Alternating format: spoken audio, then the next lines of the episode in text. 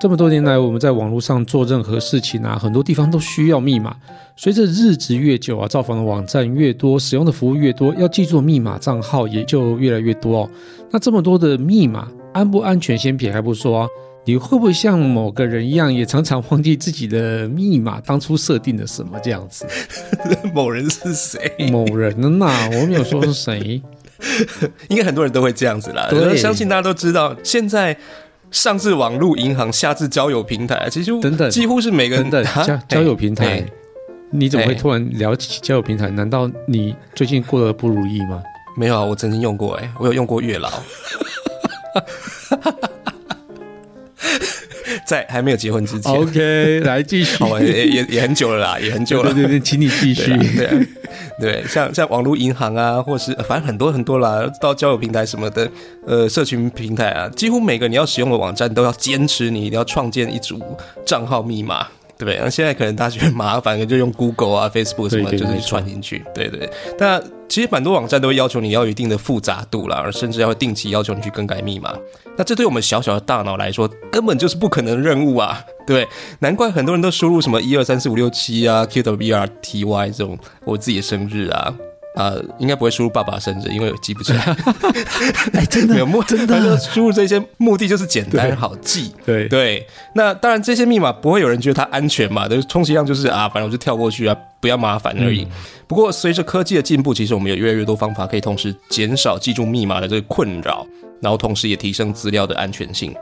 那无密码这个会不会是未来重要的趋势呢？要怎么样才能做到？这期节目我们就来聊一聊，呃，从密码的诞生到现在无密码的这个未来趋势。欢迎收听科技酷酷扫，我是乔治，我是 Kiss Play，那我们就开始吧。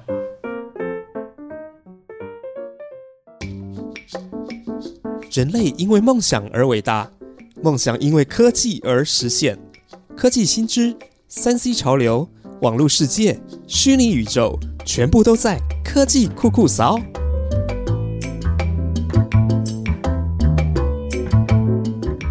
哎哎哎，不对啊！我我怎么记得这个前言感觉似曾相识？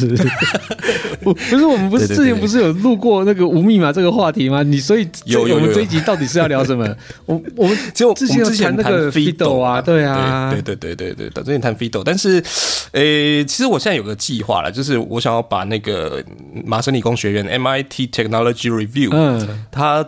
其实每年年初都会列出十个他觉得最重要的当年重要的科技，对，没错。现在是年底嘛，我就想说拿出来回顾一下，review 一下是不是？对，review review 他的 review，就是这些议题这一年来有什么重要的进展？候选人提出证件之后，我们每一年都要去 review 他的证件，这样子吗？应该像讲八他演。所以他们不敢写太细。那么是细腻 review 几盖，讲你是细腻有做做搞做无搞啊？那啊，那有几几年诶？哎呀，几年他们在 review，没有没有人在注意这个，真的没有人。哎，对我们怎么怎么讲到讲到政治议题去了？不能这样子。对啊，好好，没有，反正就是他这个最近几年都有这个，就是 ten breakthrough technologies。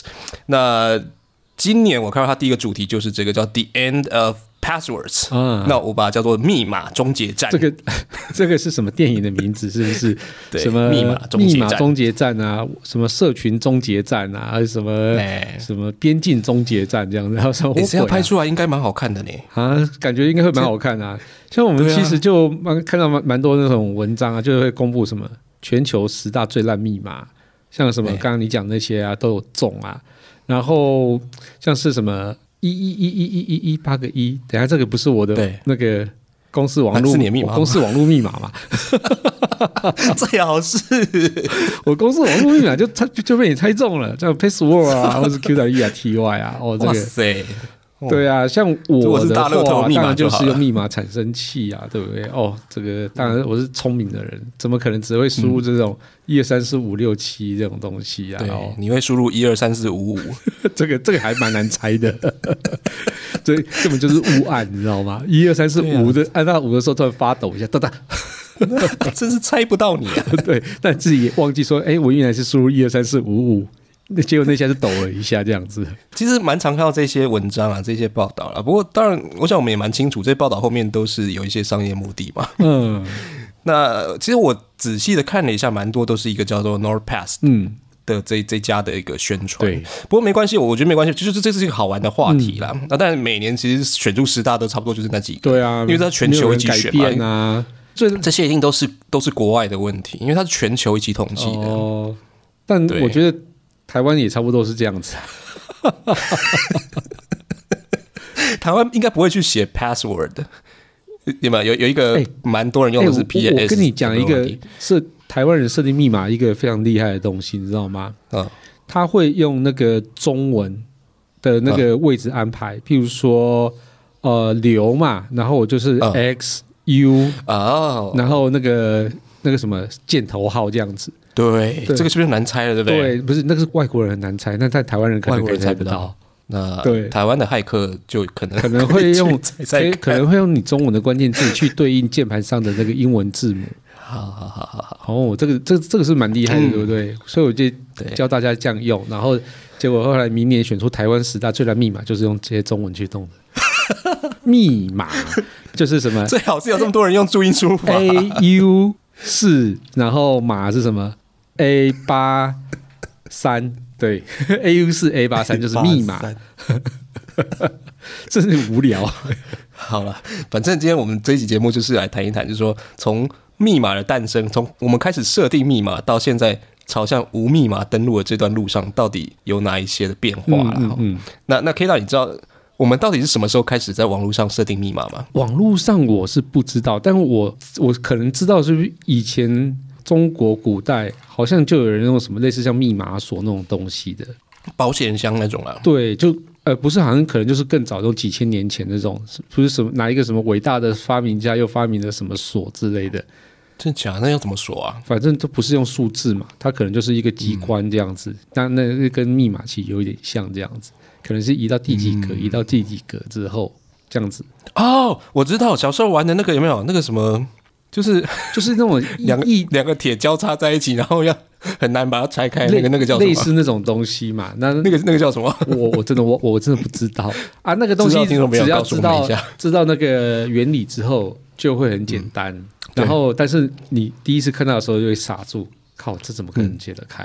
嗯嗯，对。所以，但是网络，但是网络开始的时候吧，我不知道，一九八零吧。对啊，因为在台湾，我我觉得应该比较有人在用网络是一九八零。对啊，但是我看到资料其实是一九六零年，他在麻省理工学院，就是 MIT 就已经有教授在开发这个东西。等一下，你说这个是 MIT 的那个，他根本在捧自己，好不好？一九六零对，一一九六零那个，可是我看到资料不只是不晓得还有不只是 MIT 这一份有有这样写，其实不止不止，对，所以应该应该是事实啦，应该是啦，对，Fernando Corbado。那嗯，反正他那时候就是应该是有点像区域网络啦，就是把几个电脑串联起来嘛，就等于说是一个网络，然后他要同时让使用者可以保护他们私人文件。那解决方法很直觉，就是设定密码嘛，就跟上锁一样。对对对。那在他之后，全世界几十亿人就是一一直这样，就是网络越来越兴盛之后，其实基本上大家都是这样在用。那那只是说密码的缺点也跟着这个科技的发展慢慢就暴露出来了，所以那主要是有两个比较大的问题。口真的是有始作俑者，哎，始作俑者，这个是有实际的需求啊，对啊，就是对啊，隐私啊，要把自己的东西放在抽屉里锁好嘛。哦，用一个密码锁，我们可以用实那个实体锁也有密码的嘛，对不对？有有有，等下会讲。突然突然想到这这件事情，你知道我我不想有没有跟你分享这个？我去意大利的第一天，我就遇到密码的问题了。哎，怎么说？我的行李箱就会上锁嘛，那结果上了锁之后呢，到饭店之后我要打开用原本的密码，居然解不开啊！对，然后才发现应该是海关把它打开了嘛，因为它那个有海关锁可以打开行李箱检查，然后打开之后，然后关回去之后，那可能不小心有压到那个设定密码的，所以我的密码就那时候就被被重设了，是不是？被 reset。然后最后呢，我就用。最厉害的方式，你知道什么方式去解开这个密码吗？榔榔头把它撬开？当然不是啊，因为只有九百九十九组嘛，就一个一个猜。那我大概猜了十五分钟，中了，就这样子。哎呦，因为我想说没有什么方方法，这个就一个一个播也不会很慢啊，就就播吧，哎，你有去广场上面开，搞不好还有人投钱给你，觉得啊好可怜，然后放一个碗在那边，是不是？帮助你。对，我要回家。北七哎，你还会唱歌？啊，对对对，不行，在那边唱歌随便很好，唱的很好听。对，说的也是。哎，啊，来来拍谁打断的？我突然觉得这刚刚突然想到这个很好笑。没啊，好，反正就是说，跟着科技发展，其实密码的问题基本上两个比较大的，一个就是安全性，然后另外一个就是使用经验。那这两个有一点就是背道而驰的感觉，你安全要越高，它的使用经验通常就越差。哦，对啊，没错，对，基本上问题就在这里啊。嗯，那当然密码我们不能设的太简单嘛，所以后来就出现了那种呃复杂性的密码。对啊，就就像是我自己会用密码产生器那种的方式去产生我自己的专属演算法的密码嘛。对，所以所以这个东西就是变成要去做一些很复杂密码的这个设计才有办法。那后来不是也有那个什么，一定要加什么特殊符号、大小写、数字、微博微，对吧？对啊，这个我们上次有聊过了，对啊就是这个其实已经到两千零三年了。嗯嗯嗯嗯，这个美国人叫 Bill Burr 嘛，对，他就就是那个设定的人，对。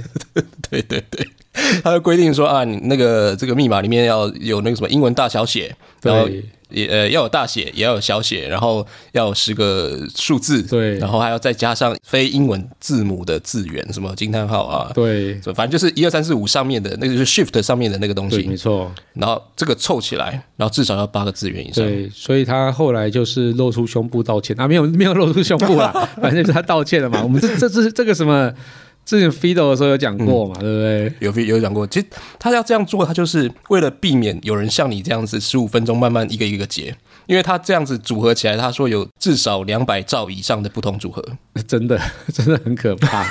对啦，你你绝对没办法这样解，只只只是就是因为他后来他道歉的原因，就是因为没有人记得起来这个密码到底是什么。可能他自己忘记了，对，所以它除了就是说提高字符的这个复杂度啊，这个组合的复杂度，嗯当然还有一个方法就是增加密码长度嘛，这两个再乘起来就是它组合更多，对，然后再加上一个，就是说你可以再缩短密码的变更频率。所以后来有一些系统就会要求你说什么两个礼拜，就问你，哎，那个什么你密码过期了，你要再换？这样子？哎呀，就一直换。然后你换了，他会跟你说这个密码之前上次有换过了之前用过鬼。这真的是很烦，超烦。对啊，所以比如说你，你如果哪一天在那边，你可能要找个资料什么的时候，发现哎，自己记得的密码居然是上一次的，还是上上次的，就是记不起来你这一次到底是设什么。真的真的。然后突然又出现什么系统要你什么辨认九个图里面哪个是红绿灯，哎，哪个是火车哎这个我觉得这个很烂，你知道吗？然后因为它有时候会有一堆红绿灯，然后靠北到底是哪里啊？有时候问你怎么这个是桥，是不是哪个是桥？那那而且它那个它那个桥，你知道吗？它的图都是有好几个方块都在桥上面，所以你就要点到底要点好几个呢，还是要点一个？对啊，这个真的很讨厌。那你明明有正事要做，然后结果你在那边被逼迫要这边玩游戏，然后可能还过不去。对，所以这个密码除了安全性的这个问题之外，其实就是使用经验的问题啦。嗯嗯嗯这两个有一点 就是不知道怎么去兼顾。对，其实我觉得就是密码安全性跟使用经验啊，就有点陷入在两难之间啊，就是无极后不能后啦，嘿呀、对，所以其实这一集我主要是提出几个，就是说在设定密码之后呢，其实大家为了去想办法提升安全性的同时，然后也提升使用经验的一些做法啦。嗯嗯对，那第一个其实现在已经蛮常看到了，就是叫做多重身份验证。啊，对，这个蛮常在什么银行啊，啊，或者对。说是什么旅游网站，就是有关金融的，蛮常看到这个的。对，像我我自己有用银行的那个网络银行，呃，我我如果要汇款给别人的话，我自己手上其实是还有另外一个密码器，嗯硬体的嗯。一个、一个密码器，就是我资料都输入好之后呢，它会出现一个数字，嗯然后我这个数字要输入我的这个密码器里面，它算出另外一组数字，啊然后我再把这个数字 key 进去，对那对的话，它才会解开，才会真的汇款出去。这对，那其实像你刚刚讲这个，我的银行它更烂，你知道吗？就是反正你你要汇款的时候。它就是会给你一支 USB，就等于是钥匙，然后你要插进去哦之后再拔出来，再插进去，就是要插拔一次，就是有 confirm 的意思这样子。对对，然后就插拔一次之后，然后 OK，它就 pass 了这样子。对对，这也是一个验证的方式。嗯嗯那多重身份验证还有像是 OTP，像我之前买高铁票用手机买的时候，嗯然后输入完信用卡，它就会把 OTP 的码传给我。哦，对对对，就是输入一个代码这样子。对，确认是我在用。对对对，没错。这是不是真的能确认是我在用？我觉得我也是怀疑啦，因为因为手机只要手机不被偷走就没有问题啊。那即使你手机被偷走了，应该是没问题，也不知道你的身的那个信用卡卡号，除非你把信用卡跟你的手机放在一起，放在一起。好，所以这个告诉我们，就说信用卡不要放在手机的套子里。对，真的是这样吗？对，而且现在手机基本上很呃比较稍微中阶以上，大部分呃一定会有 Google Pay 嘛。或是你用三星就有 Samsung Pay 嘛，用 Apple 就有 Apple Pay 嘛，那不然还有什么 Century Pay 不是 Nine Pay 嘛就可以了啊，就不用再去把信用卡放在你的那个手机套上面。对对对，所以这个做法，嗯，它还是要输入一个东西，但这个东西就比较不是密码，而是真的确认你的身份。对，只是一个浪费时间的行为这样子。对，它就是反正就是反在浪浪费一个安全性而且有时候那个简讯会等不到。哎，我还没有遇到过，我还蛮常遇到简讯等不到。那你可以再按一次啊。对，然后我我之前在弄 PayPal，嗯，我就明明输入正确的那个验证码，然后他就跟我说登不进去，然后后来才发现他的那个验证机制故障啊。我而且有时候急着要去做汇款什么之类，然后这个故障哇，然后输入了个十次之后才成功这样子。哇，这很烦。他们应该要下跪道歉，对，登报道歉，对，叫马斯克下跪道歉。他现在要下跪的事可多了。好了，不说这个。那除了这个刚刚讲的这个多重身份验证之外，第二个其实现在蛮流行，叫做生物辨识验证。对，这个蛮这个就是流行的指纹啊，呃，Face ID 啊这种。那它这个就是说，呃，这个生理特征是只有你才有的，像指纹，应该不会有第二个人跟你有一样的指纹。对。即使双胞胎好像也没有，双胞胎也没有，也不是一样的指纹。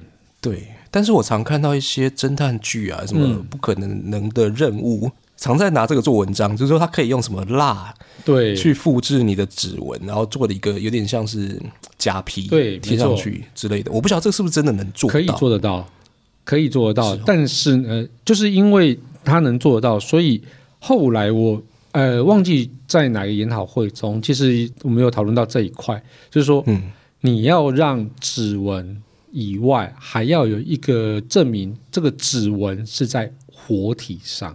哦，对，也就是它在辨认指纹的同时呢，那它还可以在侦测你的血流是有在流的，那就表示你是在活体上。那那有可能再更深一层的话，就是说。你的指纹跟你指纹底下的血管的一些纹路是不是有 match？这个其实就是指纹跟静脉分布的一个辨识的合而为一的一个功能。因为这样子的话，其实可以确保第一个是在活体上，第二个是静脉分布其实是很难复制的。你到底是要偷什么东西，需要搞到这样子？可能是偷什么要按下核弹的那一个密码锁。又是一部电影的主题，那不是什么零零七的哪一部吗？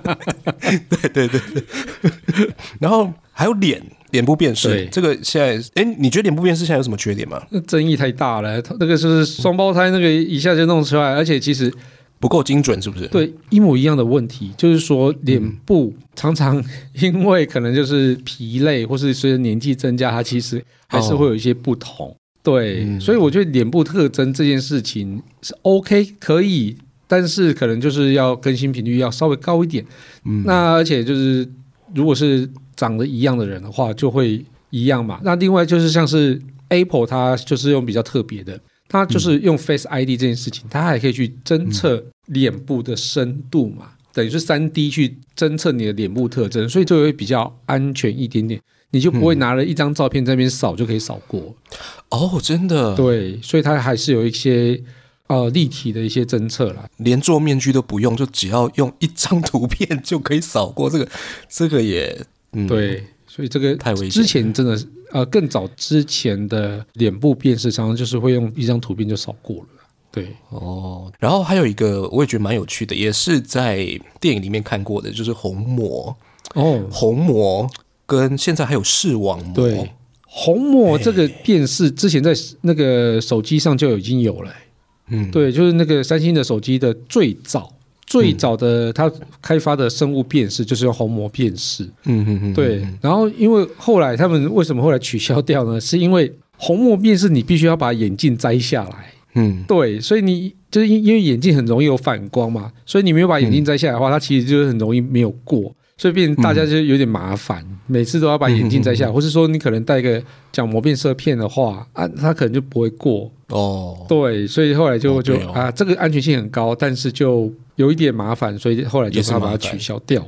电影里面大概都是那个银行金库的就最底层的门口才会用这个嘛，对对对，没错。不会到处都用这个啦。嗯啊，那那种虹膜再搭配这个什么视网膜，对哎，这对啊，应该就是万无一失对，啦。虹膜搭配指纹，搭配静脉分布站、嗯，结合起来，嗯对，除非你是这个人的活体，嗯对，不然你是没有办法的。对对，这个 我要推荐大家去看那个《乌龙派出所》有一集，对啊，就是什么对，就是两金看吉要去看守一个金库，嗯然后结果金库就是反正就是很严密，它什么什么，就我们刚刚讲到这些锁都有，嗯嗯嗯，然后到最后还要输入一个非常复杂的密码才能打开这样子。嗯嗯嗯，然后结果两金开始去了之后，他的那个彩券掉到金库里面被锁起来，所以他本来是要看守金库，就变成他要想办法去突破这个金库，超好笑。这个也蛮好笑的。对，那我忘记哪一集，反正有有有兴趣去找一下这一集哈。嗯嗯嗯呃呃，扯远了。对，反正就是说，这个生物辨识它的特征基本上有有有几个原则，就是说它要是永久的，对没错然后它要能够测量的。对，那原则上我们身上的东西，呃，如果不会随着年纪改变，照理讲，比如说指纹啦、这个虹膜啦，应该是比较没问题的。但是它的测量好不好测量，这个可能会是未来技术发展的一个重点。对，那目前我们看到就是 Touch ID 啦、Face ID，这个我想大家应该都多少有在用啦。对对，没错没错。那接下来第三个就是叫做密码管理器。嗯我们刚刚有提到 NordPass 这一家公司，它就是一种密码管理器。现在大概都是按月还是按年付费，嗯然后它就帮你把密码集中在一起管理。那你以后就不用去乱猜，嗯等于说像是你一个小本本，但是把它放到它的这个管理网站去城市里面它的资料库这样子。我我每次都看到这种东西，都觉得好危险。我你有用这个吗？我不太用这一个，我的因为我密码的管理就是用演算法嘛，所以还好。嗯，哦，对对对，对因为你是这方面专家，然后，但是这个因为你知道嗯这种东西就是说，我觉得它是给懒人用的。对你你知道有一种有一种东西叫很有趣，就是说你不要跟他说那边是金库，他可能还不会遭窃，但是你跟他说那边是金库，他就会被攻击。你可能随便放在你的那个 Dropbox 或是 Google Drive 上面，那因为也只有一组账号密码，可能人家还没有闲到说要去偷窃你的账号密码，在那个 Dropbox 或是在你的云端上面。但是你放在这个密码管理器上面，大家就会觉得，对，它就是密码管理器，我要攻破它。所以这个真的很哎吊对耶诡嘛，是不是？这个反而最危险，就对了。我我我自己觉得啦，它当然它可以保护的很好，但是它也会变成一个叫做众矢之的。哎，用在这边对吗？可以，对对对对嘛算是众矢之的嘛树大招风。对啊，哎呀，所以这个也蛮好笑的。但这个的确很好用，No Pass 或是那个 One Password、或是那个嗯啊 Bitword 的那个都是非常好用的密码管理器 One Password 很很有名，对，都很有名啊。道理来说，也很多人用，但是他们就是一定要把他们自己的锁做得很好，或是他的一些防护机制要做得很好。不知道有有没有人有兴趣去研究一下，就他们怎么去做好自己的安全机制？我我相信他们会做啦。他们大部分就是存进去的密码，嗯。呃，这件事情好像也是用演算法，然后存进到它的嗯。资料库里面，所以它并不会，譬如说你的密码叫一二三四五，它存进去的东西可能不是一二三四五，它可能会根据、哦根据你的一些个人身份有的没有的一些资讯，当成那个参数，然后演算法算完之后，等于是一个加密的过程。那存到资料库里面去，那存到资料库里面去，可能就是要 A B C D E。好，假设是这样好了。那你要去读取它出来的时候，它会经过你个人的身份的东西之后，再解码回来，就解码成一二三四五，让你知道，就这样子。然后他去读取密码的时候，也可能会用一些代码的方式去登录一些网站。对嗯嗯，对，所以这个是这他们的一些管理方式啊。所以我刚刚讲那件事，其实是有点开玩笑，说要去攻破它这件事情，基基本上这些密码管理器还蛮难攻破的，除非你有取得它的一些演算法的一些资讯，这样子。了解，嗯嗯嗯，了解。那接下来第四个就是你刚刚已经先泄题了，就是 USB，把 USB 做成一个钥匙，然后你需要用的时候把它插进去，对，插拔插拔。这个这很老了。以前、嗯我我记得我爸他会在网络上下围棋，那那个软体就是为了防止，好像就是被复制嘛，所以它会有一个 USB 的一个锁，你要把那个 USB 插进去之后呢，你才可以启动这个围棋的软体，然后上去跟那个全世界的围棋爱好者对战。哦，对很久了。对啊，所以这个蛮久以前就有这种东西了。哎，然后最后这个是公钥跟私钥，而且 Fido 大概就是像这样的东，西嘛。对，，没错。当你要登录的时候，伺服器会先检查公钥，嗯然后生成一个随机的字串，然后用这个公钥对它加密。那这个加密之后的这个字串再传到你的我刚刚讲的那个 No Pass 后面那一段解释，其实就是在讲公钥跟私钥这个概念。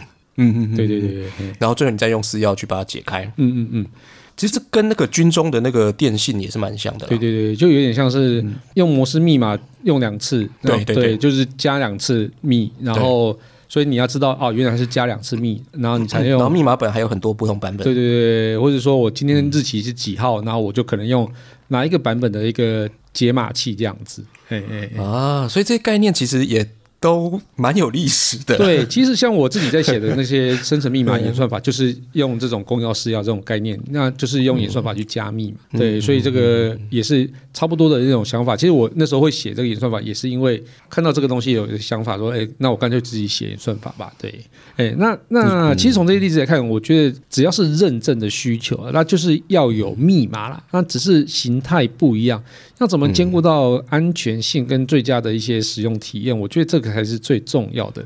嗯，但我觉得这个，你说这个是密码终结吧？我觉得嗯，好像不太算，对对就是从最一开始到现在看起来，密码没有真的终结，没有啊。对啊，只是说它尽量不要去让你觉得麻烦，然后同时又能够让你的安全性能够获得最好的保障对嘛。，对对，所以它并没有终结，只是变得更精致。嗯，但我觉得变得更精致，也可能变得你更不了解这个机制到底怎么回事。对，像现在出现的 Fido 这个看起来很威啊，嗯很厉害，但是其实我我还不是非常的了解它到底是怎么运作的。嗯嗯嗯，对，呃，上次你有提到嘛，就是用一个像是网络识别标准来解决这一些密码设定的这个问题。对，其实就是说你的手上拿了一个解锁器，哦，就是说这个解锁器在手机上。